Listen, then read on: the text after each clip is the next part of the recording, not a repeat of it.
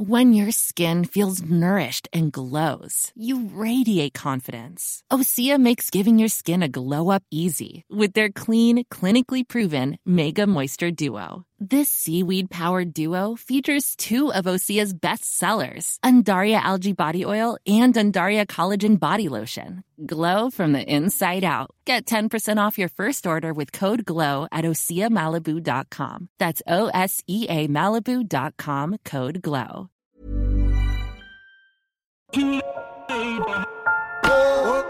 Profession flic. Michel Denisot reçoit Martine Monteil, Daniel Thierry, Claude Cancès, Ange Mancini, Olivier Marchal, Richard Marlet et Raphaël Nedilco. Bonsoir, profession flic, profession grand flic. Tout le gratin du quai des Orfèvres et des environs est sur le plateau ce soir. Est-ce que le mot flic est le mot qui convient? Euh, Qui est le plus radé euh, parmi vous?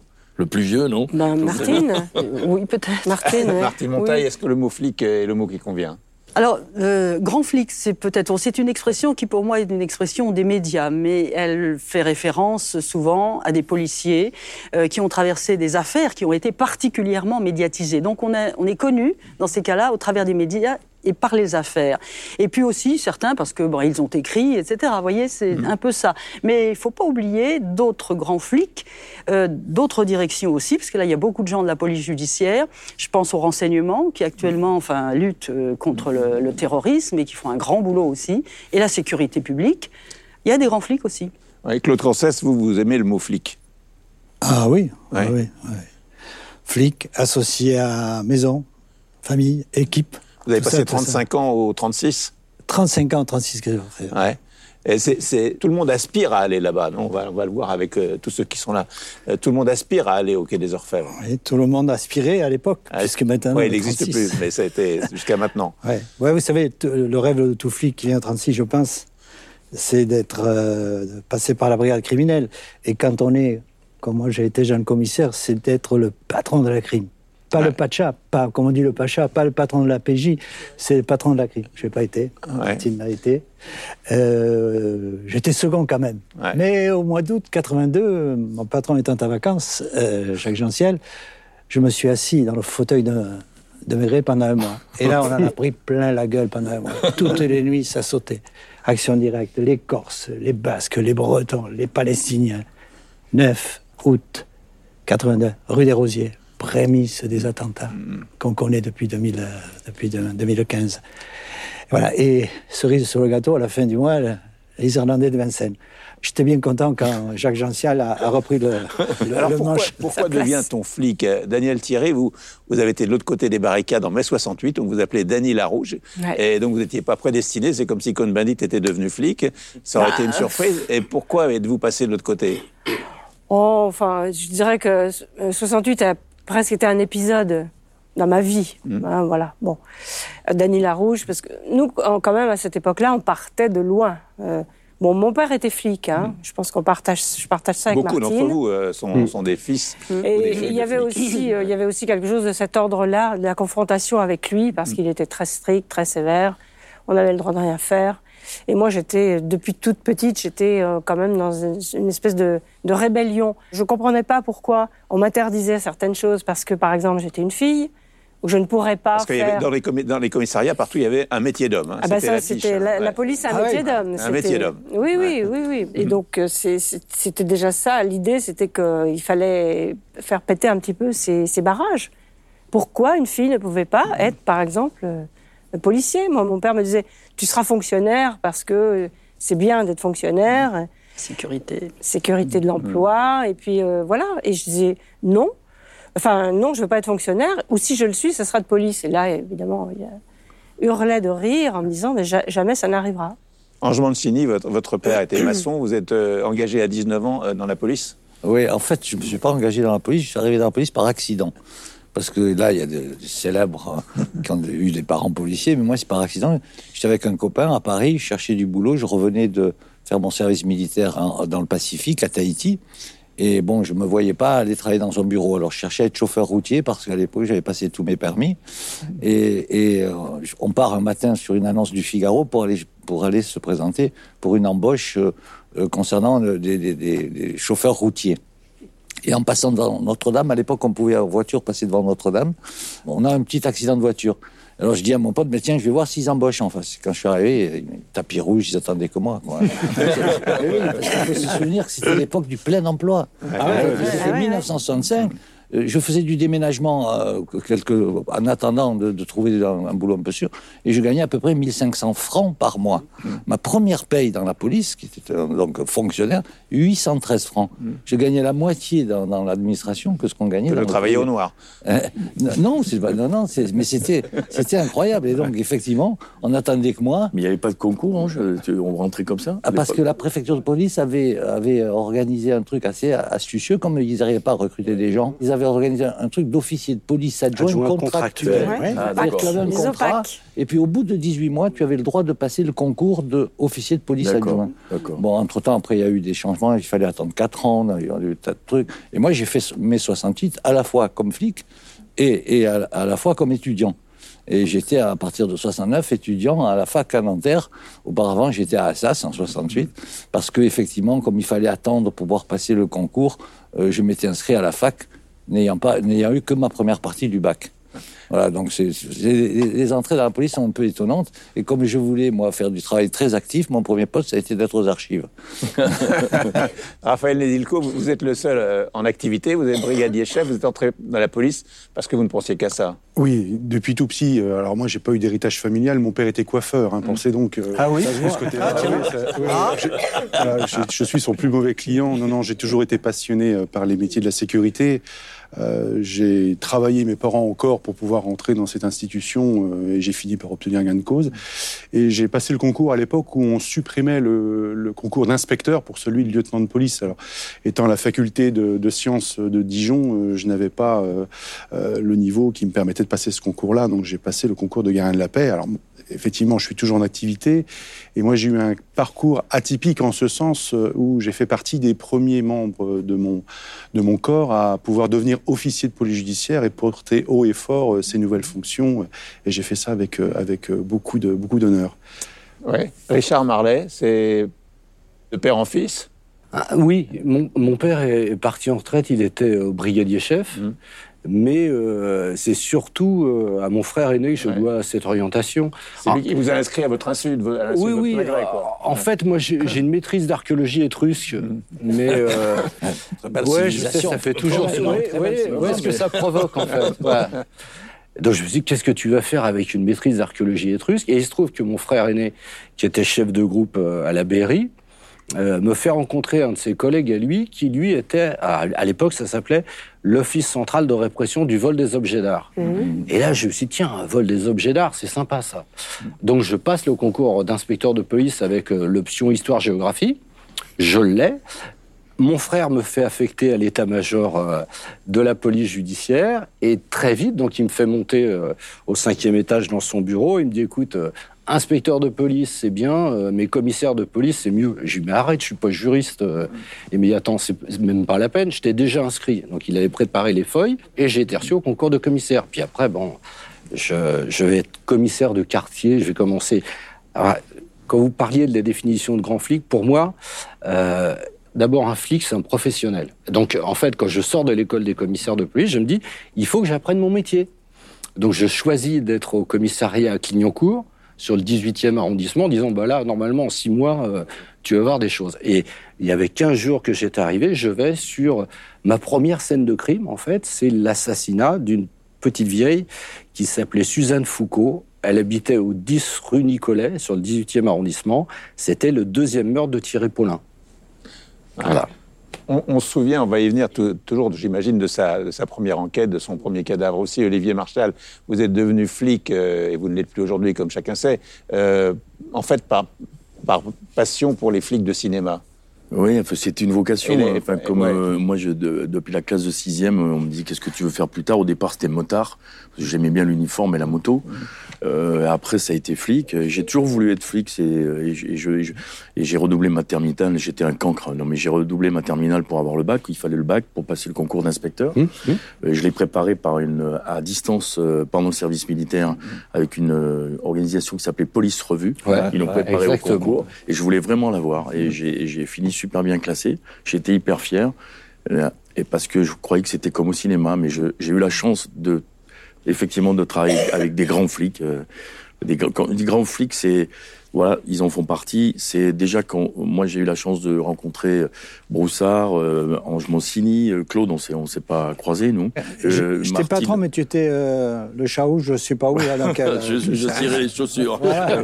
J'ai rencontré Martine pour, je- je- je- dans son bureau. C'est-à-dire, il y a une- aura qui se dégage. euh, Il y a des personnages euh, atypiques euh, de Vos, de la BRB. euh, J'ai travaillé avec Caro, qui a été patron, patron de la BRI quand il était patron de la 6 DPJ. On avait fait une affaire de braqueur ensemble.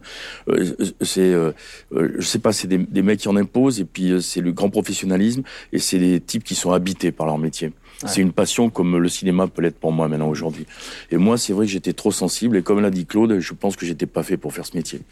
J'ai fait le stage. Non, mais j'ai fait le stage du raid. Ouais, a- je me suis éclaté. Il est franc, C'est des- hein. C'est Ange. Il est franc, C'est- j'apprécie. c'est pas Non, interdit. mais- non, mais, Ouais, c'est Ange qui supervisait le stage du raid et j'ai été pris au raid. Ça a été une fierté pour moi. J'avais 27 ans à l'époque et ils m'ont appelé un an plus tard, sauf que je devais avoir mon galon de capitaine et je commençais à faire du théâtre. Je dis qu'est-ce que je fais? Je pars au raid et je et si je pars au raid, le cinéma, je fais une croix dessus. Donc ça a été assez violent.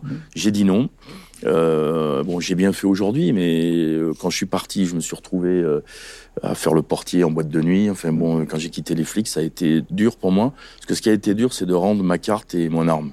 Malgré tout, malgré tout le malaise que j'avais à faire ce métier, j'ai perdu une part de moi. Euh, euh, ouais, j'ai été très malheureux, j'ai fait une dépression. Parce qu'on se, on se retrouve non flic. Parce que comme le disait Claude, c'est une tribu. Dans mes films, je parle de tribu, de fratrie, de fraternité. Même s'il y a le désordre, il y a l'alcool, il y a les déviances, il y a, ça reste quand même des mecs qui sont imprégnés par leur boulot et qui, qui en arrivent même à faire des conneries tellement ils aiment ce travail. Et pour le faire, le faire bien, parfois ils sont prêts à, à déborder un peu. Mais moi, c'est ça qui me fascine. Ouais. Parce que c'est des gens... Ex- J'ai l'impression gens- qu'on est au 36, là. hein. Ouais, non, mais c'est des gens fabuleux, ordinaires. C'est- des gens ordinaires qui font un métier extraordinaire et qui ont affaire à des gens extraordinaires, des gens pas Mais, ordinaires. mais l'intelligence, l'intelligence d'Olivier, c'est précisément d'avoir su quitter euh, ça Hum. et tout en le gardant dans, dans ce qu'il aime faire, c'est-à-dire le théâtre. Et, et- et c'est extraordinaire de, de savoir ce qu'on veut faire dans la vie, c'est formidable. Même si ça, on passe par des moments difficiles. Après, je, oui, mais je- chaque fois que je vois des flics, euh, quand je me promène dans Paris, euh, je, je racontais cette anecdote euh, dans le 11e, là, avec les manifs, il y avait toute une colonie de CRS. Ils m'ont, le premier m'a reconnu, il a balancé un appel radio. Ils sont tous descendus. J'ai fait des photos avec 80 CRS autour de moi. Je dis les gars, vous êtes en train de me cramer dans Et le moi, 11e moi, ils ne me reconnaissaient pas, moi. Comment ça se fait, ça Eh oui, Claude, fais du cinéma. T'as qu'à faire du J'ai un beau cinéma, rôle euh, pour toi, un beau rôle voilà. de Ripo dans mon prochain film. Voilà. Ça te rappellera des souvenirs. Montaille, Un, un vieux ripou, hein. Vous êtes petite fille et, fille, ripou. et fille de Oui, policier. oui, oui. J'étais vraiment élevée euh, dans le sérail. Ben oui, et moi, ce qui est ressorti, oui, c'est bon, c'est ce qui ressort là déjà dans, dans nos entretiens, euh, c'est cette espèce d'esprit d'équipe. Et moi, je voyais euh, mon père euh, qui euh, euh, dînait, disait à ma mère, prépare un repas, je viens avec les collègues, et leur patron venait les chercher. À l'époque, il était à la BRI, et tous partaient, ils savaient qu'ils partaient pour la nuit, et peut- et peut-être une deuxième nuit.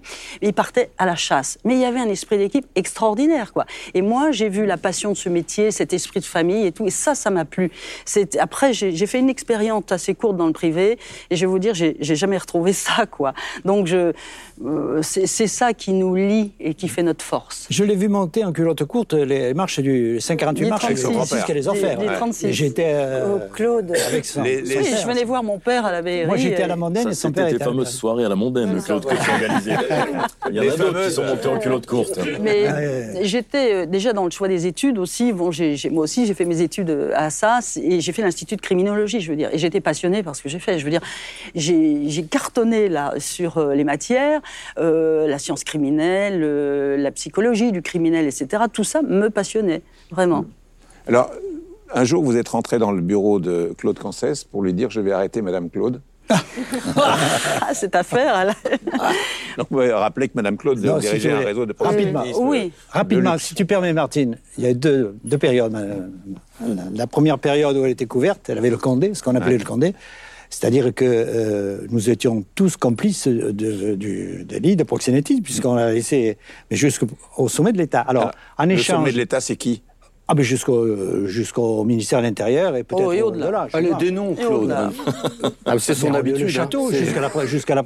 Je pense pas que le général de Gaulle, à l'époque, euh, s'intéressait à Madame Claude. Son environnement, peut-être. Mais, euh, euh, donc, elle était couverte. En échange de, de ses son activité illicite, elle nous donnait des renseignements concernant les personnalités qui fréquentaient ces filles. Toutes ces filles-là étaient volontaires. C'était pas la traite de- de- de- de- de- des blanches. Hein. Elles frappaient, elles se bousculaient au portillon de Madame Claude pour venir travailler. Donc, euh, bon, elles étaient, elles volontaires. Ça, c'était la période, la période euh, face pour Madame Claude. Je laisse la parole à Martine. Non, alors, et à cette époque, donc, euh, c'est vrai, bon, on- on- on- nous, on s'occupait de, d'un groupe s'occupait des réseaux clandestins. Et on faisait des belles affaires, d'ailleurs. Et un jour, j'ai mon chef de groupe qui vient me voir, il me dit, je crois que la mère Claude a repris du service. Je lui dis, ah bon? J'ai en plus, elle ne doit pas être gamine gamine. là. Elle me dit non, elle a largement passé la soixantaine. Et, et je dis, vous êtes sûr Elle me dit, j'ai une très bonne information. Bref, il était sûr. Alors j'ai dit, ben écoutez, euh, pourquoi pas? C'est sérieux et on, on- donc on met en place tout ce qu'il faut mettre, euh, filature, euh, enquête, écoute, etc. Et effectivement, elle avait très bien pris puisqu'elle tournait sur une- presque une quinzaine de filles, quoi déjà, voyez. Mais elle faisait, mais dans la clandestinité totale, sous un toc, comme on dit, c'est-à-dire sous un faux nom, enfin bref et tout. Et là, je me dis, si je le dis moi, même à ma hiérarchie, ça va, euh, ça va partir, ça va exploser, ça va nous, nous nuire, ça va se savoir, et l'affaire, elle est, elle est foutue, quoi. Ce qui fait que euh, je me dis, je, je rendrai compte, mais euh, voilà, au dernier moment. Parce qu'elle n'avait jamais été euh, faite euh, pénalement. Elle avait été condamnée fiscalement, mais pas pénalement.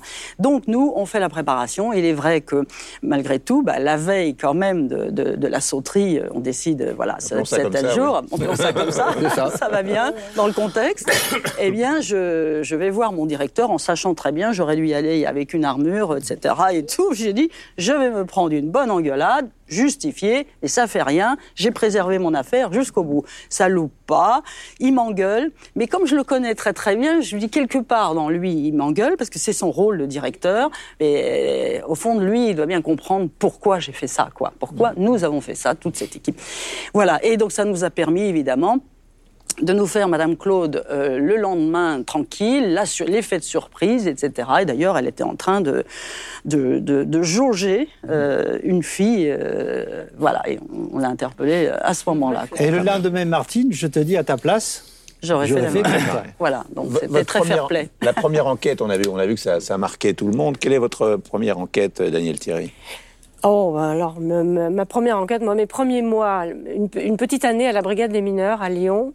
Et là, c'est. À, à- à cette époque-là, les femmes allaient Euh, euh, à la brigade des mineurs officier de police euh, adjoint, avant d'avoir accès donc- à la crime et au reste. Oui. Aujourd'hui, ça ne se fait plus. Hein. Les, les- les gens qui vont aux mineurs passent déjà quelques années à s'aguerrir ailleurs parce que c'est quand même. euh, Donc, moi, mes, mes premières affaires, je me dis, c'est- pas possible, je vais pas tenir le coup dans ce, dans, dans, dans ces- avec ces affaires-là. Double infanticide, euh, bon, euh, deux enfants euh, sur l'étape d'autopsie. Euh, tapé, euh, mau- mauvais traitement par les parents, enfin bon, jusqu'à la mort, 4 ans et 6 ans. Moi, j'ai un bébé à l'époque, hein, il a quelques mois. euh, je me dis que ça va être, ça va être très compliqué. Donc, je suis passée assez vite à autre chose. euh, parce que les- la brigade des stupes, qui était voisine, euh, nous avions un chef commun qui s'appelait Archange Colonna. Et lui, il a dit non, ben non, non, il y a des filles, on va s'en servir, enfin, professionnellement. Euh, alors que d'autres avaient l'idée de s'en servir autrement, bien sûr, mais euh, professionnellement, elles peuvent nous être utiles. Et moi, il m'a très vite proposé des missions qu'on appelait d'infiltration. Voilà, il fallait aller au plus près des gens, et des, des réseaux de, de, de, de, de stupes et puis euh, ou de, de proxénétisme pour essayer de, de savoir un petit peu ce qui s'y passait. Et j'ai dit oui, moi ça, m'a- ça, me- ça me plaisait. C'était ça qui me plaisait. Non pas que les mineurs ne me plaisaient pas, mais euh, j'ai trouvé que c'était un peu, euh, ça serait un peu compliqué. Moi j'avais un peu envie de chasser aussi. un peu sur Vous aimez d'autres ce mot, la terres. traque, euh, chasser. J'avais euh, voilà, bah ouais, envie de C'est ça. ça votre Ça- passion. ça- Bah oui, ça. c'était ça. C'est l'adrénaline. Ça, hein. euh, la chasse, la traque, et ce que disait Martine, surtout, le fait de travailler en groupe. en- en- en- bon, Il n'y a, pas- il y a pas un flic qui peut faire quelque chose sauf au cinéma, et ça, c'est normal. Il faut, ra- il, faut, il faut ramener tout sur, une vision. Mais, mais c'est le, le travail de flic, c'est un, un travail euh, en commun, quoi, un travail Et d'équipe, ouais, boulot. vous, vous- vous avez commencé dans le 19e arrondissement Oui, j'ai commencé comme, euh, comme gardien de la paix euh, en sécurité publique. On appelait ça encore la sécurité publique à, à Paris à l'époque. Oui, j'ai commencé devant le consulat d'Algérie, euh, rue Bourret, euh, dans une petite guérite, la police secours, l'accueil du public, donc euh, vraiment le, le, le- le rôle courant de ce qu'on imaginait comme euh, étant celui du gardien de la paix à l'époque. Puis j'ai- pu intégrer le Crédit des Orfèvres grâce à la, la confiance sans cesse renouvelée de deux hommes que sont Frédéric Pechnard et Francis Béchet, qui est devenu mon chef de groupe. Et je me rappellerai toujours de ce que m'avait dit Fr- Frédéric Pechnard à l'époque. Il m'a dit Je vous interdis de dire que vous êtes gardien de la paix, vous êtes enquêteur à la brigade criminelle. Donc montrez-vous digne de, ce- de la confiance que je vous accorde. Et c'est vrai que euh, mes premières enquêtes, mes premières découvertes de cadavres, où on mettait vraiment les mains dedans, dans le cambouis, hein, comme on dit, ça a été justement au quai des Orfèvres. euh, C'était où- quoi la première enquête? Alors, la première enquête marquante. parce que, difficile comme ça. ah oui, oui, parce que je, avec le temps, les, les affaires s'accumulent, on, on commence à avoir du mal à, les distinguer. Mais la première enquête marquante, ça a été euh, un étranger en situation régulière, originaire du Punjab, qui avait été euh, frappé à mort et qu'on a retrouvé dans la caisse d'un camion abandonné en, en gare de, de Paris-Bercy. Et ça a été euh, pour moi le premier écueil d'une enquête qui ne pouvait pas aboutir, puisque pour ce type d'affaires-là, pour tout ce qui était euh, recherche, notamment euh, sur les, les traces génétiques, on n'avait pas les crédits qui correspondaient. Voilà, on disait stop, vous m'arrêtez les crédits, euh, va se terminer trop de dépenses. Et là, ça m'a mis une, une rage folle qui m'a rendu pour tout le- la suite de ma carrière particulièrement attentif à ces petites affaires qu'on oublie. Charles Marlet, vous, c'est la- l'attentat du, du RER qui a été votre choc le plus grand choc. Non, je pense tout à l'heure j'ai évoqué euh, le meurtre de, de Suzanne Foucault en Ouais. fait, et vous avez une, euh, un vers de Reverdy que j'aime beaucoup qui dit euh, on ne peut plus dormir tranquille lorsqu'on a ouvert une fois les yeux. Et en fait, c'était un peu ça. J'ai parlé de Paulin en fait. Paulin euh, laissait beaucoup de traces digitales sur ces scènes de crime. Euh, mais il y a, en France, mais il n'y a pas de fichier automatisé des empreintes digitales. S'il y en avait eu un, on sauvait peut-être 20 personnes, au moins 20 personnes. Euh, La police montée canadienne, donc Paulin, c'est les années 80, hein, la police montée canadienne avait commencé à numériser ses empreintes digitales en 70. On était très en retard. hein. Oui. Ouais. Donc, alors là, quand je dis on, on ne peut plus dormir tranquille, c'est ce qui m'a animé en fait. On ne peut plus dormir tranquille. Pourquoi En fait, on n'est pas, euh, on n'est pas au rendez-vous? Parce que derrière, c'est des victimes en plus, c'est des victimes en trop. Après, quand je deviens chef de l'identité judiciaire, là cette fois, on croise euh, un autre tueur en série, c'est Guy Georges. Et Guy Georges, on ne peut pas l'identifier parce qu'il n'y a pas de fichier euh, d'empreinte génétique. Alors qu'en Angleterre, il y en a. Pourquoi? Et donc maintenant, ce qui, m- ce qui continue à C'était votre combat, ça, de, de, Mais de- bien de sûr, et ça le continue, si retard vous de la voulez, combat. et, ça continue. C'est-à-dire qu'il y a- très peu de temps, il y a, il y a un- il y a un rapport parlementaire, c'est octobre 2018, hein, de messieurs Paris et Morel à l'huissier. Vous avez une grande partie de, ce rapport qui dit les forces de, de sécurité ont besoin de fiabilisation des identités. C'est-à-dire, si on fait le constat, on- je prends l'exemple d'un attentat à Marseille, le garçon a été signalisé sept fois sous sept identités différentes. Et il n'y a aucun casier judiciaire sous aucune des identités. Et, là, donc la question que je me pose, c'est comment en 2018 c'est encore possible? Donc c'est ça qui m'anime en fait. Voilà, je ne peux plus, j'ai toujours très mal dormi, hein, mais je ne peux plus dormir tranquille tant que je vois ces choses-là. Et je me pose des questions sur la responsabilité.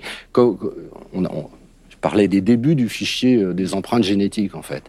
Quand on lit la première lecture du fichier euh, des empreintes génétiques, donc euh, lectu- c'est une loi donc votée par des, députés puis des sénateurs, le texte dit on va garder en mémoire les gens qui sont définitivement condamnés pour crimes sexuels.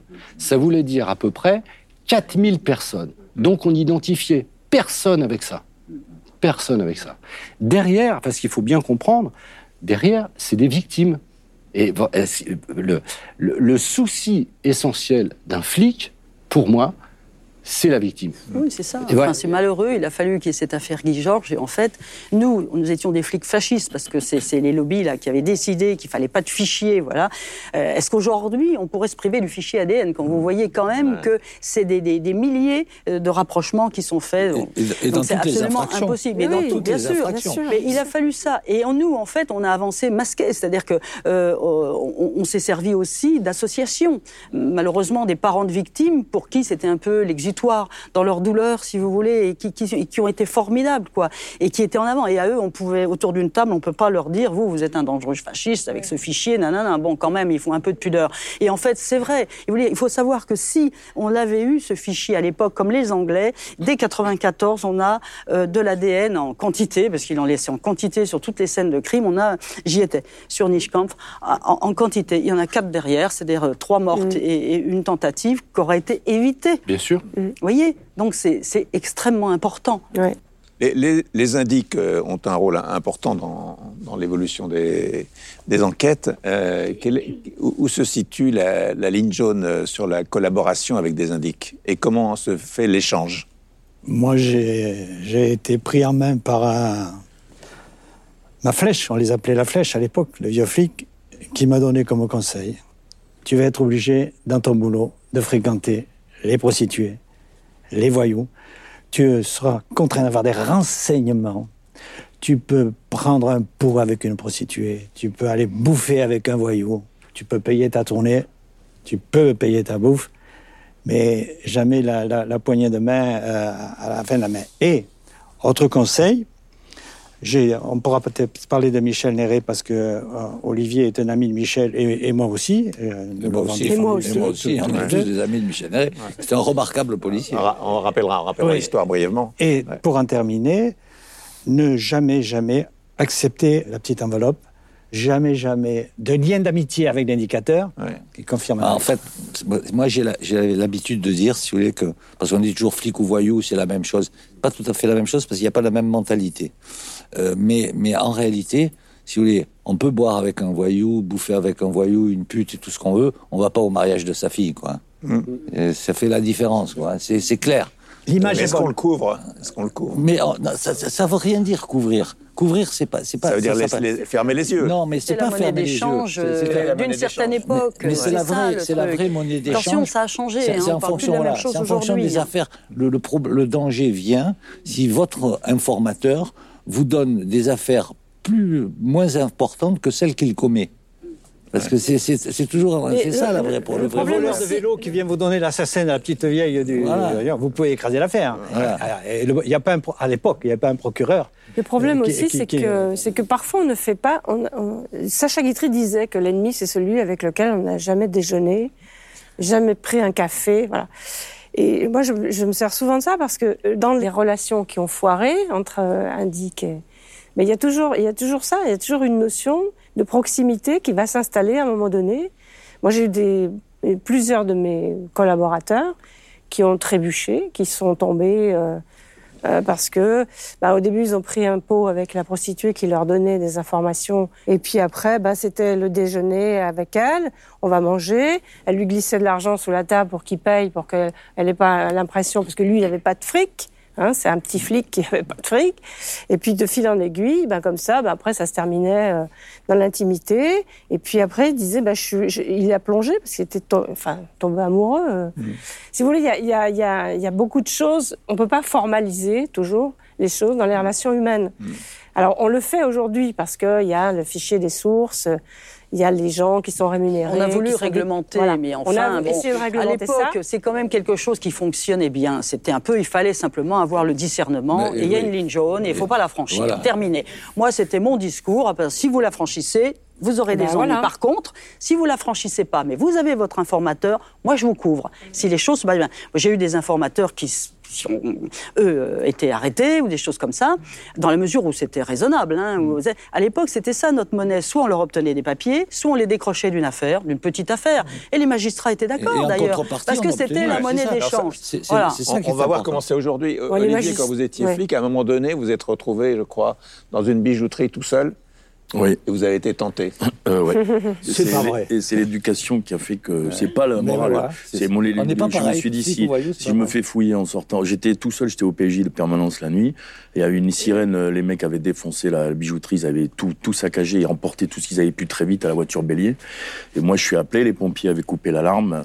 Et je suis tout seul à la lampe torche parce que tout était euh, tous les tous les circuits. Et je suis tout seul avec ma lampe torche. Il y avait des Rolex, des, des bracelets en émeraude. Et je pensais à un cadeau à ma mère. J'ai dit tiens, ouais, euh, j'avais un salaire de, de poulet, hein, donc euh, euh, je pouvais pas m'acheter une Rolex à l'époque. Je dis tiens, je vais... et puis après je me suis dit putain si le patron qui arrive là me fouille en sortant et que je fais de la tôle, euh, mon père le, s'en remettra jamais. Donc j'ai pensé à mes parents.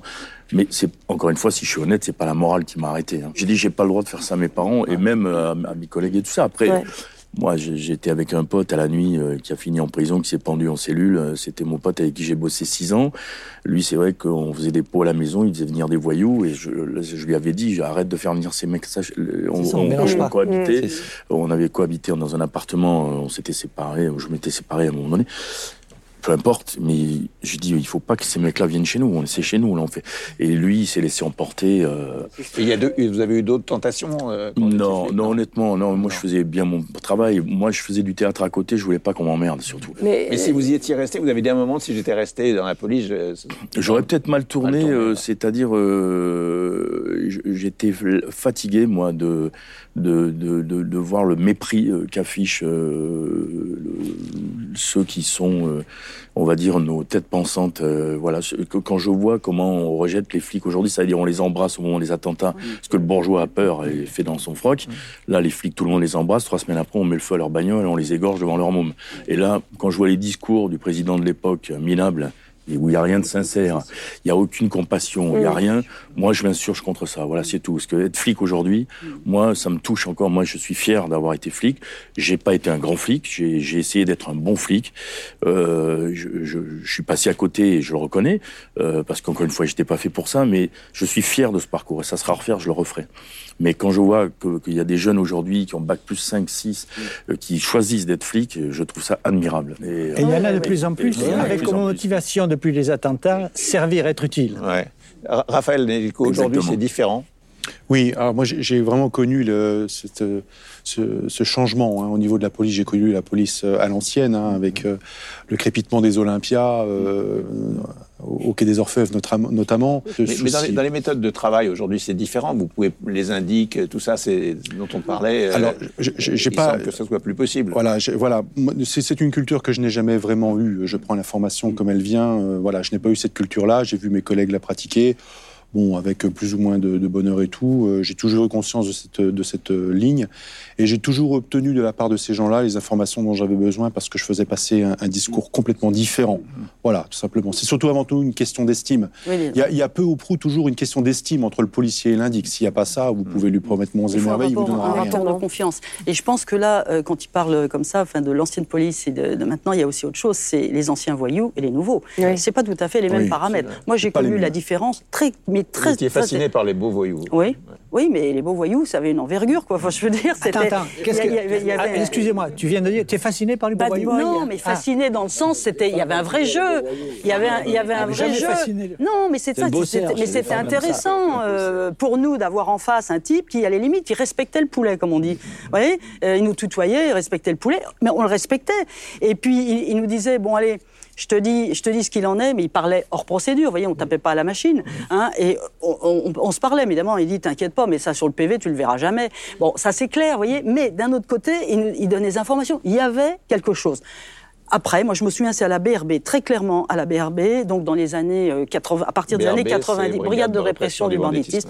Et là, je me suis dit, oh, tu vas en voir plein des, des, des bons voyous et tout. J'étais contente de voir des, des types un peu d'envergure. Bon, on a eu quelques belles équipes, mais enfin, mais globalement, c'était surtout des, des- des- des petits voyous de banlieue, sans Ouais. envergure, qui sont capables de tuer n'importe qui. On a eu des affaires comme ça d'ailleurs. Ils flinguaient. Peu importe, ils ont flingué des, gens. Là où un voyou aurait mis, par exemple, moi j'ai connu une affaire, euh, il y a une chasse comme ça de, véhicules, il a sorti le, type du véhicule, il l'a tué. vous voyez, un, un voyou, un vrai voyou, il garde son sang-froid, il lui aurait mis un coup de crosse, il aurait sorti le type de la bagnole, il aurait piqué sa voiture. L'autre, il l'a tué, et il le sort de la voiture. C'est ça la différence. Tutoyer Martine, le je voyou. pense que On tu fantasmes en- un peu sur le, concept voyou. du beau voyou. hein. Non, Parce que, je- parce avec que- des guillemets, avec ouais, des non, guillemets, mais il y avait là, des, là, y avait des bons médiatique. D'ailleurs, euh, Olivier pourrait nous le dire, entre la différence entre le fait d'être flic, de faire le boulot de flic des, des gens que tu rencontres comme flic, et celui de faire du flic au cinéma. Et là, c'est un peu l'image du beau voyou. Ouais. C'est une image que nous-mêmes, les, les flics, on, on essaie de faire valoir pour se valoriser soi-même. Non, mais on en a connu. Ne me dis pas que tu n'en as pas connu. mais, ça dépend ce que tu appelles beau voyou. J'ai- Ah, c'était des, des- comme des- le porte-avions, des choses comme Oui, ça. non, ah bah, oui, mais ouais, bon. euh, il était pas très beau, Il hein, n'est quand pas si tendre. Mais, je dis pas que c'était des saints, et on les combattait et on les a mis au trou. Des beaux mecs au sens où ils ont fait les a mis, choses ce que je veux dire, c'est qu'ils ils ont commencé par des voyous Ils dans le Voilà. flic Bien sûr. Bien au sûr, moment bien de, sûr. de, de l'interrogatoire de l'audition. On n'est Ils pas, on respectaient n'est- le flic. on- on n'est pas, Là, on n'est plus respecté. On n'est pas au- automatiquement ou beau voyou ou pas beau voyou en fonction de l'époque. On, est, on commence par être un petit voyou, et puis petit à petit, on, on L'école du va- crime. Puis on prend Disons qu'il y a des belles équipes, il y a des grands voyous, Voilà, il y a des belles voilà, équipes. Ouais, les belles équipes, voilà. c'est ça. Le beau mec, le beau mec, c'est celui qui nous donne du fil à retordre. C'est ouais. celui qui va nous faire Non, il y en a un qui bosser. était, euh, un qui était super, c'est euh, qui était un ancien légionnaire qui est mort à 28 ans. Comment il s'appelait euh, Sulac, Bruno Ah Sulac. oui, Sulac, oui, oui. Lui, il Ah braquait, il braquait les bijouteries, Place Vendôme et tout. Ouais. Il a envoyé des fleurs après aux, aux vendeuses Ouais, pour bah voilà, s'excuser. voilà, bon, Voilà, c'est- et c'était un beau mec. Martine, Alors, Martine on a, a dit on a quelque évoqué chose de le nom très de Néret important. tout à l'heure, Olivier. oui. Euh, Néret, donc c'est un commissaire lyonnais qui est Qui tombé pour être allé au-delà de la ligne jaune. Mm. Ouais. Oui, oui, mais, je- Mais il le reconnaît. je- oui, oui, il le reconnaît. Ouais, c'est un il reconnaît formidable. ses erreurs. Ce voilà. qu'on oublie, ce qu'on oublie, c'est que 30 ans, il, a, il a fait un, un boulot de flic Il extraordinaire. a la Légion d'honneur, il a, il a été patron d'Antigang à. Lyon, c'était un grand flic. Euh, Michel, il y, a- un film en préparation sur lui que je, ferai peut-être euh, un jour. Euh, c'est qu'il a été patron d'Antigang, donc c'était un vrai chasseur, c'était un loup solitaire, c'était un type qui avait ses fonds, mais qui travaillait, qui avait du renseignement grâce à ses relations dans les milieux les plus divers et variés, la faune lyonnaise. Et il est devenu directeur PJ. Lui, il voulait pas, il voulait pas être dans un bureau. Et une fois qu'il a été dans son bureau, il était plus sur le terrain avec ses mecs, il a commencé à s'emmerder. Donc il a commencé à sortir, ce qu'il ne faisait pas. Hein. C'est il sortait que pour le travail. Il est sorti pour euh, pour ses loisirs. Et là, il a rencontré euh, la mauvaise personne que j'ai connue moi sur le tournage des Lyonnais, qui est un véritable escroc et un minable euh, manipulateur. Et Michel est tombé sur plus plus intelligent que lui pour la première fois. Plus- Et euh, plus- Plus retors. Mais, Mich- Michel ne s'est jamais enrichi. euh, C'est-à-dire qu'il a, il a, il a, il a, il a donné un ou deux tuyaux en échange de, de tuyaux que lui voulait pour faire, pour sortir une plus grosse affaire. Il s'est laissé embarquer dans un truc après qui est complexe. Là, ça m'appartient pas. Ça lui appartient à lui, mais il reconnaît qu'il a déconné. Ouais. Mais Il une- s'est jamais enrichi. C'est pas un ripou. Il avait une qualité il extraordinaire, voilà. c'est que, on le disait tout à l'heure, le flic de PJ, c'est un chasseur. Mais quand il a le gibier dans, son Ah oui. collimateur, il veut le ramener dans sa ouais. Pas que ce Ouais, soit des copains de Bah, voilà. Co- comment fait-on pour euh, faire avouer quelqu'un? on discute Mhm. avec. C'est un peu un, Bon, un je- duel psychologique. hein. Ah, je, je pense que c'est ça. Aujourd'hui, on c'est- fait plus rien parce que comme ils ont le droit de garder le silence. C'est Oui, surtout qu'à l'époque, c'était un travail. Il y avait les procéduriers. Moi, j'ai été à la brigade criminelle, mais du SRPJ Versailles. J'ai démarré jeune flic là. Et j'ai eu affaire à mes premiers chefs de groupe qui étaient des vrais procéduriers. C'est-à-dire que le mec peut passer 24 heures. Ah ouais. Il prend le type, il lui pose 242 questions. À la 83e, il lui dit, mais là, tu me réponds ça, mais à la 12e, tu me dis que tu connais pas François. Mais là, tu me dis à la 83e que tu as connu un François qui était avec Robert. Et là, à la 142e, tu me dis que Robert, tu l'as connu. Les types, j'ai vu, mais c'est du travail au corps. C'est là, c'est la cigarette à l'époque, c'était je Ah, retrousse mais les manches comme dans les films. Ah, puis- et hop, on va poser, tiens, puis- tu veux boire un coup, puis un, un petit coup de whisky, on va dire, Alors, moi, je reconnais- Voilà. C'était à l'ancienne, mais Oui, moi, j'étais je suis fasciné, arrivé à la charnière où il y avait encore le passage à tabac, ça existait encore. Ah bah oui, La chance que j'en j'ai ai vu, on arrivait au compte-gouttes. Ah, mais- même, moi, je le vous service dans lequel je suis arrivé, la 4e brigade territoriale, deux jeunes dans l'année. Alors, lorsque l'interrogatoire devenait un petit peu musclé, les Musclé, deux ça flics veut dire qui quoi étaient dans- Eh ben, on commençait à bousculer un petit peu. euh, euh, le môme, tiens, euh, va nous faire une vérif, etc. Et le môme, il allait derrière la porte et je- j'entendais les baffes qui sortaient. Mais c'était les années 60, la fin de la guerre d'Algérie, etc. On peut dire que maintenant, euh, euh, de toute façon, tout se sait, hein, la moindre Ouais. baffe, tu peux pas Ouais. filer un baffe. Ouais. Et, et, et comme disait Ça euh, servait pas à Olivier, grand-chose, hein. euh, des, euh, euh, Ah, C'était contre-productif souvent. Tout hein. à fait interrogatoire, c'est contre-productif. ce que disait Olivier.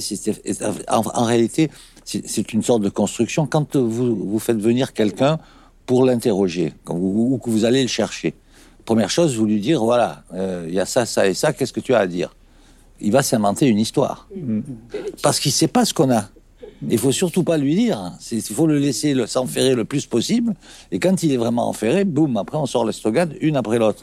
c'est c'est ça l'intérêt. Et c'est toute une technique Il faut extraordinaire. créer un climat de confiance plutôt que de violence. Alors, Mais faut- oui, absolument. oui, oui, Mais oui, non, c'est mais bien c'est- plus productif. Le, cl- le climat de confiance, je suis comme Claude, puisqu'on a à peu près le même âge. Pas avec Claude, il est- c'est un vieux, hein, mais, Oui. mais tous les deux. mais tous les deux. On a à peu près le même âge. Euh, et c'est vrai qu'on a- on est arrivé à cette période où ça commençait à changer. Et en réalité, moi, j'ai toujours été opposé à ce type de, de, de violence parce que, non pas parce que c'était de la violence et que je suis meilleur que les autres, mais c'est parce que, comme par hasard, je voyais quand ça, ça se faisait toujours avec des pauvres mecs et pas avec des, des, des- des très beaux voyous, comme tu Oui, disais. parce que eux, tu avais beau Euh, la- voilà, les mecs façon, la le beau voyou, ça quand marche pas. pas parler, Le- euh, beau voyou, s'il veut pas Moi, parler. j'en ai eu un, un braqueur qui a été serré. Il avait 45 ans, j'en avais 25. Euh, le mec, il, il était en un pantalon de survêt, petite moustache. Il était tout petit en plus, je me rappelle, tout petit. Il devait peser 55 kilos. Et puis il me regardait comme ça. Il me dit Qu'est-ce que tu branles ici? Il me fait comme ça. J'ai dit, j'ai- j'ai- moi j'étais avec la batteuse encore. Ben, je vais prendre votre déposition. Je le vous voyais, lui me tutoyait. Il dit Mais t'as pas une gueule de flic Il me dit Toi. Ben, j'ai dit non. Et puis de toute façon, j'ai rien à te dire. Je te dirai rien. Alors qu'on va discuter d'autres choses. On a, il m'a parlé de sa pizzeria, de sa femme. Il m'a laissé, il m'a dit Tiens, tira là. Il partait pour 15 piges. hein. Il m'a dit Tiens, tu pourras aller bouffer de ma part. Tu seras bien reçu. T'as été sympa, môme. Voilà. Et, et puis, euh, et nous, on a reçu des, des cartes postales de mecs qu'on avait bien traités euh, à Ah la ouais. cinquième DPJ, des Mais braqueurs qui ouais. nous écrivaient. Ouais, on a- avait trouvé du pognon en perquise, on en avait laissé À nana parce qu'elle avait ouais, des mômes, des bébés. mômes et tout. On laissait. Il y avait une relation voilà, humaine. Il y avait un truc, euh, et le mec nous disait un petit truc. Voilà, Faut il trouver- était chic. Et puis voilà. Il faut trouver la faiblesse aussi chez celui qui est en face. Alors, euh, soit c'est par euh, des éléments comme ça qui le touchent personnellement, ou alors, moi je me souviens d'un vieux voyou euh, dans une très belle équipe de stup, sauf qu'il nous manquait vraiment euh, le maillon au-dessus, quoi, qui est très important. Et sur l'équipe, il y en avait un qui était quand même assez âgé. Et alors, il avait un parcours euh, terrible, quoi. Je veux dire, il avait fait de la tôle, il avait déjà... euh, Franchement, une trentaine d'années au compteur, quoi. Bon, donc lui, il avait euh, plus de 50 ans, ce qui fait qu'il avait quand même pas eu que de. Bon. Et, il était retors, rien à faire, très buté, etc. On l'a laissé, on a quatre jours de garde à vue en stup. Et là, au fur- et puis il était il est assez beau mec, beau voyou, là encore, dans le sens assez provocateur du terme. Et j'ai dit, tiens, c'est là, c'est bien, on l'a laissé. J'ai dit, non, ne le bousculez pas, laissez-le, laissez-le mûrir.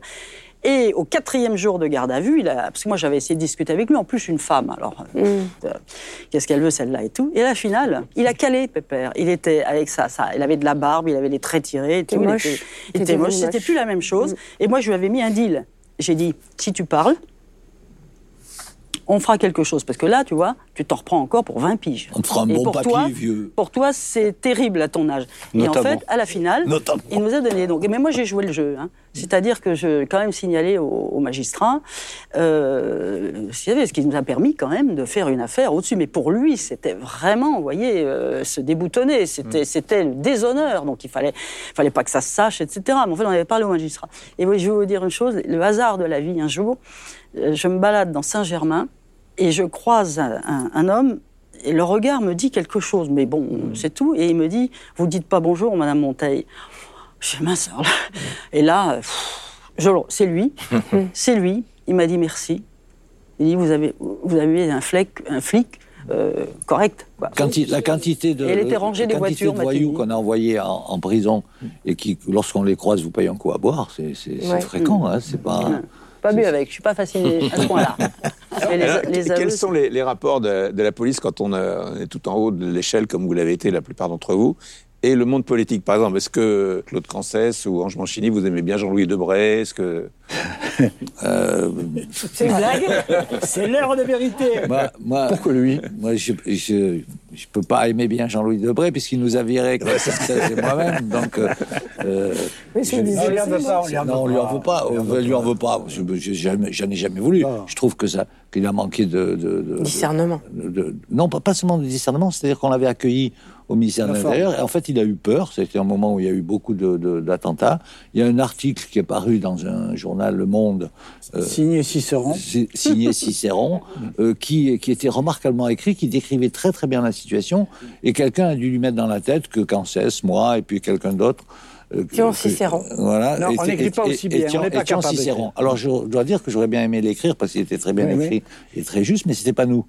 Mais et bon, il n'a pas été cherché au-delà, il nous a virés. Est-ce qu'il y a des flics de gauche et des flics de droite euh, Alors, niveau- écoutez, la, la- Oh la non. police, euh, s'il y a 150 000 personnes, Forcément. euh, C'est le reflet de la société. hein. C'est le hein. reflet de la société. ouais. C'est ça la force du travail d'équipe. Voilà. Oui. Et c'est- et voilà. À l'encontre d'un juge d'instruction s'équilibre. qui est seul. Tout seul, oui. Voilà. Est-ce que vous êtes indépendant de- du monde politique Ah oui. Ah oui, Bon, on a le code, faut notre l'être. Bible. Ah, c'est le code de procédure là, pénale. C'est pas compatible avec notre métier. Complètement. On, on est, on, est, on est indépendant parce qu'on est nombreux. Si on est seul, on est, on est su- susceptible de se Non, laisser mais le chef, influencer. le chef Mais le chef, lui, il peut pas l'imposer à ses troupes. peut orienter. Il peut pas, c'est Non, très difficile. possible. Vous savez, euh, vous savez, on Il pense peut que être le- nommé par un nouveau gouvernement, oui. Ah oui, évidemment. ah, il peut se faire virer, tout ça, après, ça, ok. Quand même, il y a quand même la, général, la, la, ça, c'est la clair. partie administrative. on la est masse de, de, de- On est On quand peut- même dépendant du pouvoir politique pour les nominations. Bien sûr. quoi. Oui, mais ça, oui, Ouais, mais- Non, moi je crois que c'est surtout, on est jugé sur notre professionnalisme. Et la preuve en est, c'est que quelquefois, vous êtes à un poste un, intérêt- important et euh, tel euh, changement politique intervient et vous y restez. Vous voyez, c'est-à-dire qu'il n'y a pas des changements. Les changements peuvent se faire à la rigueur au niveau du directeur. Mais après, pour les, les- les grands professionnels, les chefs de service, etc. et tout, non. Oui, Non. ça, ça- après, là, on peut résoudre votre question très, très simplement. Moi, sur, sur ce plateau, il y, a, il y a deux personnes à qui je dois ma carrière. Voilà. Donc il y a Claude Cancès qui, euh, alors que j'étais chef du 13e arrondissement, me propose d'être chef de, de l'identité judiciaire. Et puis il y a Martine Monteil après qui a été ma sous-directrice puis ma directrice. Donc il faut leur poser euh, la question à eux. Qu'est-ce qui, pourquoi est-ce qu'ils ont fait ma carrière? Certainement pas à cause de mon passé trotskiste. Je crois pas. Vous voyez, vous regardez la réaction. Ça, ça nous intéresse pas. absolument Ouais, pas. Il ne le connaissait pas. pas. Il, nous a remonté l'identité judiciaire. Il, est- il est un professionnel extrêmement compétent. Il, il- il se donne. Il a eu la curiosité d'aller voir aussi à l'étranger. Euh, moi, je lui ai cédé à pas mal de choses. Il avait des, des besoins et tout. Et j'ai- plaidé budgétaire- moyens, budgétairement pour lui donner les moyens de faire ce que l'identité judiciaire est ensuite devenue, parce qu'on partait d'assez bas. Et surnommé voilà. le Bertillon de la, de la Ouais. police, qui n'a rien à voir Oui, avec les- j'ai j'ai deux surnoms comme ça. Le Bertillon des temps modernes, le Sherlock Holmes contemporain. Mais ça me va de quel assez. Bertillon Il y en a eu deux. Il y a eu Jean ah, il y a eu Jean Cial avant Pour toi. la PTS. Ah il y a Et toi toujours un prédécesseur. Quel a été votre, votre, le, coup dont vous êtes le plus fier, euh, Raphaël, jusqu'à maintenant? Ah, c'est celui d'avoir euh, résolu euh, notamment un colcaise, euh, mais totalement laissé à l'abandon. Euh, dans le cas de l'espèce, c'était une affaire de 1986 pour laquelle les, les scellés avaient été détruits. On n'avait pas d'ADN, pas de téléphonie, euh, donc voilà, et une affaire euh, absolument au point mort que j'ai repris à zéro. Qu'est-ce que le meurtre de Christelle c'est Christelle Maillery en décembre 86 au Creusot. Euh, bon, j'ai- levé des choix d'enquête qui n'auraient pas été les miens, donc je ne refais pas le match après le coup de sifflet final, hein, pour prendre une métaphore du, du football que je ne pratique absolument pas. Mais c'était simplement pour, pour apporter justement cette façon personnelle de, de reprendre un dossier, et je l'ai repris à zéro. Plus de 20 ans après les faits, je l'ai repris à zéro euh, et euh, les, les fils ont commencé à se lever et pour moi, euh, le rideau a commencé à s'écarter et j'ai- fini par euh, attraper le ballon et l'aplatir entre les poteaux. Voilà. C'est une autre métaphore. Une autre métaphore. métaphore, euh, voilà. Rugbystique, celle-là. Voilà. Mais ce, ce- ce que ce qu'il dit est très très important dans le- la conception d'une affaire. Le- le- L'enquête ju- la- l'enquête policière, c'est l'inverse de- de- d'une enquête scientifique. Dans l'enquête scientifique, on pose une hypothèse, et si rien ne vient contrecarrer cette hypothèse, l'hypothèse est bonne. Dans l'enquête judiciaire, il faut surtout se garder de ça.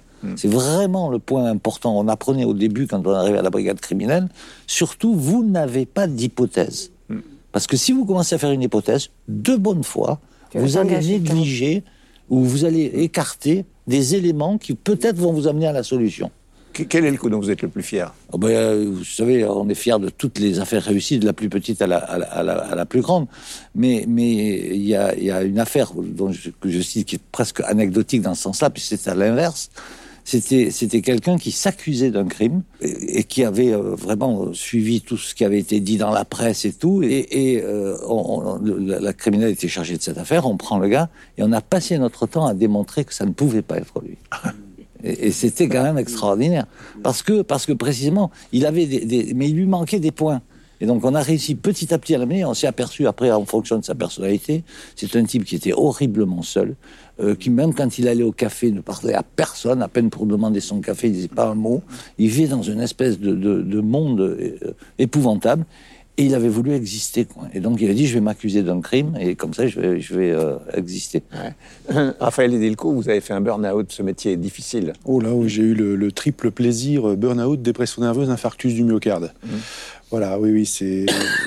C'est à, je- du- à cause du travail Oui, quand je vous dis que j'aime mon institution, j'aime mon institution, euh, donc euh, j'aime aussi ses défauts, à savoir euh, celle qui consiste à nous engager sur des promesses qu'on ne peut pas tenir.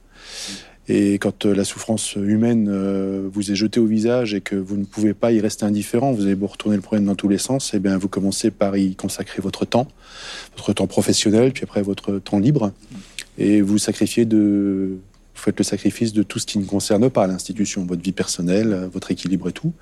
Et malgré mes attaques, j'ai continué à venir travailler.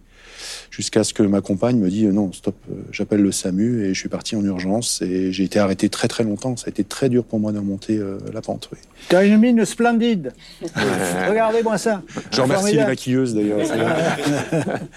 Oui, en fait, c'est ce que vous avez- Olivier, vous avez raconté. Vous- vous n'allez- C'est quand même des, très pesant. On a vu, il y a des burn-out, c'est un, un métier Ouais. difficile, très Ouais, éprouvant. Vous encaissez, vous voyez beaucoup de choses difficiles. Et plutôt que d'aller chez le psy, c'était plutôt la bouteille. euh, C'est les copains, quoi. Les Après, copains, on, oui, on sortait entre nous, on se voyait les week-ends. euh, voilà, on refaisait le monde autour de la boutanche. euh, voilà.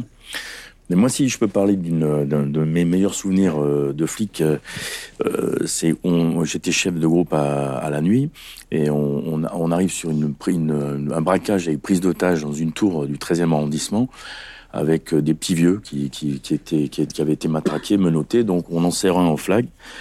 Et euh, les deux autres étaient partis euh, chez le, dans la maison euh, en banlieue chic de, du PDG de la société pour lui faire son coffre.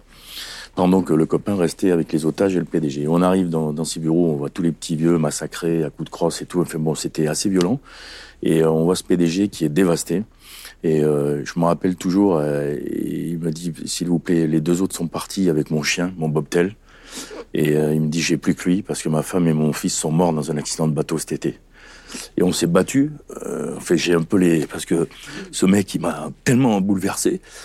Euh, on est parti avec une bagnole de service comme des dingues. Il y avait même plus de frein. qu'on a failli se planter euh, dix fois. C'était l'hiver, je me rappelle. On est arrivé à Chatou et les mecs étaient déjà passés par là. On avait euh, avec nos potes de la BAC, on a cerné la baraque et tout. On les a loupés. On a retrouvé le chien. Donc ça, c'était le but. euh, On lui a ramené son chien et après, on a fait parler le, celui qu'on avait attrapé. Là, je dois avouer qu'on a un peu employé la la, la, la, psychologie la- la méthode à moucher rouge, comme on disait, la boîte à phalanges, hein, parce que là, c'est le mec, c'était vraiment les petits vieux étaient dans un état, ils étaient à l'hosto, traumatisés, ils étaient en état catatonique. C'était, ils avaient un carnage, les mecs avaient fait. Et on, on est allé serrer les, les mecs à, à 6 du mat dans l'appartement. euh. Ça, pour moi, c'était quand je, je faisais déjà du théâtre. euh, Cette affaire, on l'a commencé à 19h, on l'a fini à 14h, sans dormir. Et euh, je suis arrivé au cours de théâtre après. Et j'étais fier. Putain, je suis monté sur scène. Je sais pas, il y a eu un truc. J'étais fier d'avoir fait ça, euh, même si j'a- j'avais envie de changer de métier déjà à l'époque. Mais je me rappellerai toujours de ce monsieur. Quoi. Martine Montaille, votre plus belle affaire effectivement, c'est très compliqué. Euh, Peut-être je choisirais. euh, J'ai eu la chance, moi, dans ma carrière, de croiser, chance, enfin, avec beaucoup de guillemets, parce Mhm. que pas pour la société, mais euh, professionnellement, c'est quand même intéressant euh, de croiser trois tueurs en série. Et, et c'était le premier, c'était l'étrangleur du 10e arrondissement, et j'étais j'étais commissaire stagiaire, donc j'étais même pas titulaire. Bon, bref, il est arrêté. C'est un Yougoslave qui avait déjà des condamnations derrière lui, très buté, savait certainement ce qu'il encourait. Et le mutisme total, et puis ne regardant personne. Et ils partent déjeuner, les collègues, et je reste avec l'inspecteur euh, principal qui me cornaquait. Et puis euh, je lui dis, si on le prenait, euh, on lui offre un coup à boire, un sandwich, et puis on discute avec lui comme ça. Et puis je l'ai fait craquer, donc sur justement en jouant sur la courte sensible. Ça s'est pas fait tout, tout de suite, mais une fois qu'il a craqué, il a tout lâché. Et j'étais contente, c'était ma fierté, parce que bon, ben, j'arrivais, donc j'étais très, très jeune et, et pas encore très aguerrie. Et j'ai réussi à le, le faire craquer, et surtout pour les familles des victimes, parce que à l'époque, il n'y avait aucune preuve et on n'avait rien contre lui. hein. On, l'avait serré parce que euh, il avait été, euh, enfin, on arrivait sur lui, il avait tué une Yougoslave et ça nous avait mené à sa piste, à la famille d'à côté. Et c'était lui, mais ça tenait à une fourchette. Une fourchette de monoprix. hein. Donc en fait, euh, le premier avocat qui vient, il vous dit bah, la fourchette, euh, c'est la fourchette de monsieur tout le monde, donc terminé. Il n'y avait à rien. Ce qui fait que là, à cette époque-là, vous voyez, les aveux étaient oui, très. avoir Donc j'étais, j'étais assez contente parce que bon, bah, j'étais jeune, euh, c'était ma fierté, quoi. Dernière question, est-ce que vous êtes servi de vos armes? Une fois. Oui, Ouais. Moi aussi, une fois, mais en l'air, sur l'autoroute. J'avais un mois et demi de, de vie policière hein, à la quatrième brigade territoriale. On travaillait, ma flèche me dit, euh, on va travailler sur un julot que j'ai fait il y a quelques années, mais il a repris une fille au tapin. On fait les surveillances classiques, le, topol, le sébastopol, on la voit tapiner, on voit le julot, etc. Et puis, les éléments constitutifs de l'infraction étant réunis, il me dit demain matin, on va les serrer euh, à, la, place d'Italie. Mais il me dit, le, le, euh, c'est un, un mec qui course vite. Hein, et le- bon, ma flèche était assez, assez bedonnant et moi, je courais vite à l'époque. Ce qui devait arriver arriva. On serre le, le couple et puis regarde. Et je me revois avenue d'Italie, le pétard, mon vieux Herstal, qui a bien fonctionné ce jour-là. C'est une Un chance. miracle. Arrête ou je tire Et j'ai tiré. Connerie monumentale parce que j'ai tiré sur le trottoir et puis il y aura quelqu'un au balcon, etc. Enfin, il s'est arrêté, je lui ai passé les canettes et puis mais à l'époque j'ai pas eu pas eu d'enquête IGS, personne l'a su, hein, à part mon collègue, c'est affaire classée. Voilà. Et alors après évidemment j'ai eu à sortir mon flingue, euh, la, la docteur Blanche, etc. plusieurs fois, mais enfin voilà. Vous avez tué personne? Non, non, non, non, non, non, non, mais j'ai eu des, des- des collègues au tapis et ça c'est c'est Ouais. c'est ce qui fait le plus mal. Tuer quelqu'un, c'est un échec. Ah oui. Ouais.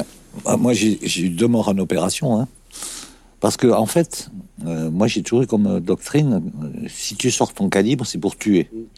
C'est-à-dire que quand on braque quelqu'un, il faut qu'il lise dans vos yeux qu'il va mourir. Ce qui évite d'ailleurs souvent de, de tu- tuer. Et quand on pas, quand on le sort pas pour tuer, on n'a pas besoin de le sortir. Donc il faut éviter, si vous voulez, de jouer au cow-boy. On revient sur le côté, côté ouais. flic qu'on voit dans le cinéma. oui, oui. Ça, c'est une chose, mais c'est pas ça du tout. Une arme, une arme, c'est fait pour tuer. Hein, Quand on dit machin, machin, pourquoi on tire pas dans les jambes, dans les machins Enfin, Enfin, c'est pour que- intimider et arrêter aussi quand même. Oui. Non, mais c'est ça, tu, euh, tu voilà, vois, ça, tu- il faut que le mec il voit dans tes Oui, yeux oui, que oui, s'il bouge une oreille, il est mort. Hmm. C'est ça. Et en, en revanche, à côté de ça, dans des opérations, il y a eu des gens de tués, des collègues, et en opération, des, des, gens, euh, quand j'étais au RAID, par exemple, il y a eu des types de, qui ont été tués, notamment à Neuilly ou ailleurs, où il y a, vraiment là une, euh, obligation d'aller jusqu'au bout. Quoi, hein. Mais c'est jamais, jamais facile pour personne. hein. Euh, pour un flic, quand il tire, c'est un problème important pour lui, parce que tuer, c'est pas un geste simple. Hein, c'est un geste définitif. Et tout ce qui est définitif, c'est toujours extrêmement dur à vivre. Merci, je vous remercie d'être passé aux aveux. La garde à vue est terminée. Merci, Michel. C'est là, juste la photo, c'est terminé.